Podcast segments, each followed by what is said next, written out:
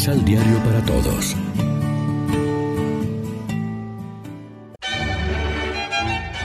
Proclamación del Santo Evangelio de nuestro Señor Jesucristo, según San Marcos.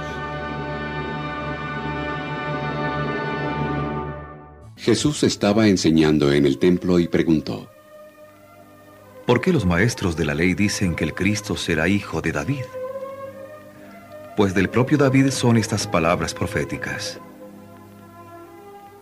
Dijo el Señor a mi Señor, siéntate a mi derecha hasta que ponga a tus enemigos debajo de tus pies. El mismo David, movido por el Espíritu Santo, lo llama su Señor. ¿Cómo entonces puede ser hijo suyo? Mucha gente acudía a Jesús y lo escuchaba con agrado. Lección Divina Amigos, ¿qué tal? Hoy es viernes 9 de junio y a esta hora nos alimentamos con el pan de la palabra. Lo que parece desastroso en nuestra historia muchas veces resulta para bien. Dios lo conduce todo para nuestro provecho.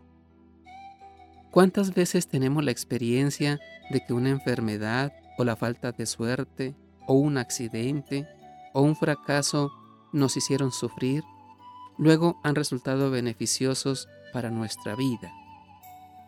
Sabemos reaccionar con una cierta serenidad y con actitud de fe ante las pruebas de la vida. Nos hundimos fácilmente o somos capaces de bendecir a Dios incluso en la desgracia. No está mal que aprendamos la lección de este relato edificante. Dios no deja sin premio la fe y la conducta leal de las dos familias, de Tobías y Sara, o la nuestra. Nuestra oración nunca deja de subir a su presencia. Nuestros esfuerzos por vivir honradamente como personas y como cristianos nunca quedarán sin recompensa, aunque no sepamos cuál será el momento ni el modo de esta recompensa. Jesús de Nazaret, el Mesías, el Hijo de David, es el Señor, el Hijo de Dios. En todo el Evangelio de Marcos estaba resonando esta pregunta. ¿Quién es en realidad Jesús? Nosotros respondemos fácilmente. Jesús es el Señor, el Hijo de Dios. Él mismo nos ha dicho que Él es la luz, el camino, la verdad y la vida, el Maestro, el Pastor.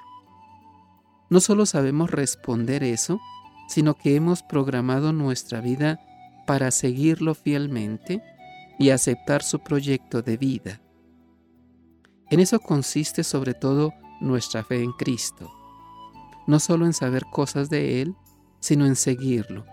Significa hacer nuestros los valores que Él aprecia, imitar sus grandes actitudes vitales, su amor de Hijo de Dios, su libertad interior, su entrega por los demás, su esperanza optimista en las personas y en la vida.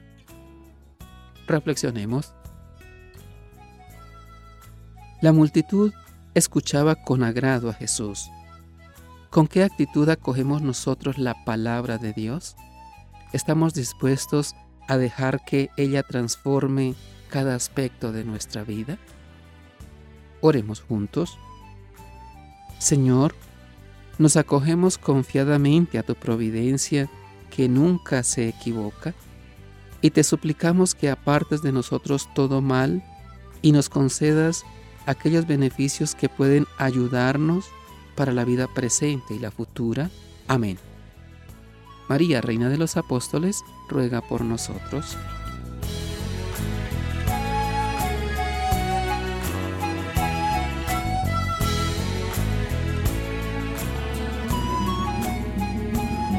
Complementa los ocho pasos de la Alexio Divina adquiriendo el emisal Pan de la Palabra en Librería San Pablo o distribuidores.